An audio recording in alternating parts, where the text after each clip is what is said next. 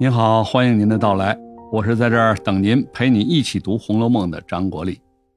这一回，薛宝钗过十五岁生日。女子十五岁，在古代又叫及笄，满十五周岁，对一个女孩子来说，那就是到了谈婚论嫁的年纪。作为一个重要的时间节点，十五岁生日啊，就比较重要了。贾府众人一起庆祝薛宝钗生日。叫了一个戏班子，唱的是昆弋两腔。昆腔现在一般叫昆曲，起源于江苏昆山，也叫昆山腔，在明清时期十分流行。弋腔呢，就是起源于江西弋阳的弋阳腔，在南方地区也比较流行。《红楼梦》里有很多处写到听戏唱戏，我们现在说起唱戏。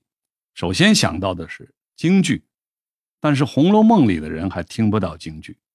京剧是乾隆末年四大徽班进京以后，慢慢融合了各种地方戏曲发展出来的。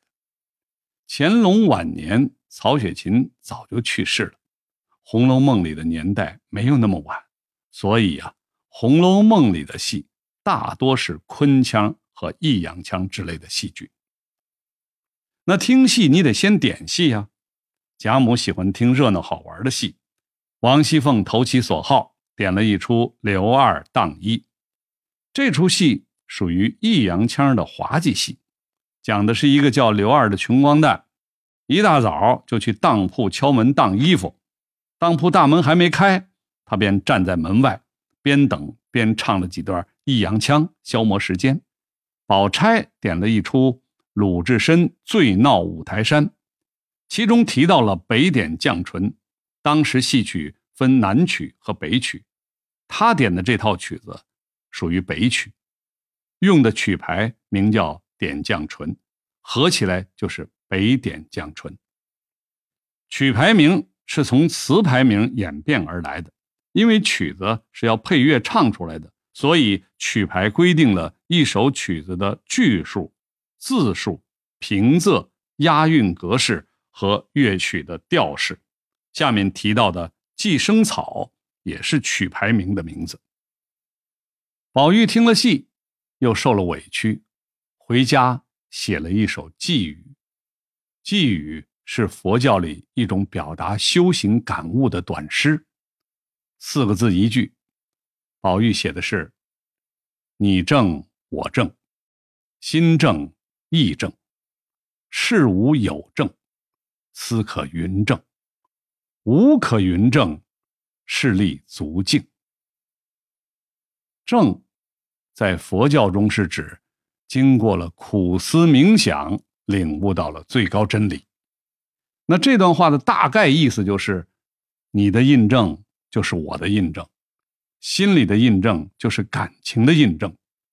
只有到了不需要再印证的时候，才可以说大彻大悟了；而到了什么都无可印证的时候，才是真正立足的境地。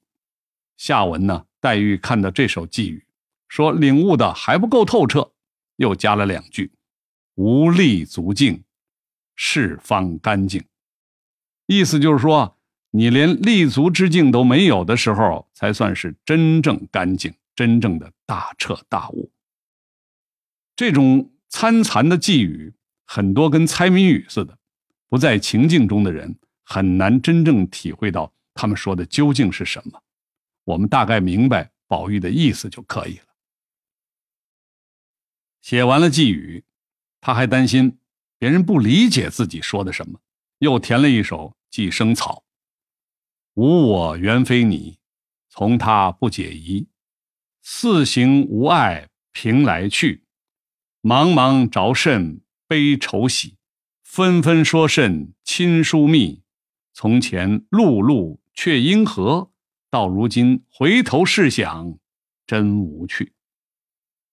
整首词的大概意思啊，就是我与你互相依存，不分彼此，那就任凭别人的不理解好了。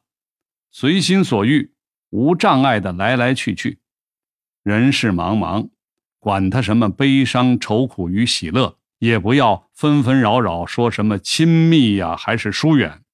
从前忙忙碌碌，一天天替人操心，又是因为什么呢？到了如今，回头想起来，真是一点意思都没有。总之，贾宝玉因为和林黛玉、袭人等发生争吵，又受到了那段戏曲的影响，抒发情绪，写了这么一大堆。好了，我是陪你读《红楼梦》的张国立，我们下次继续。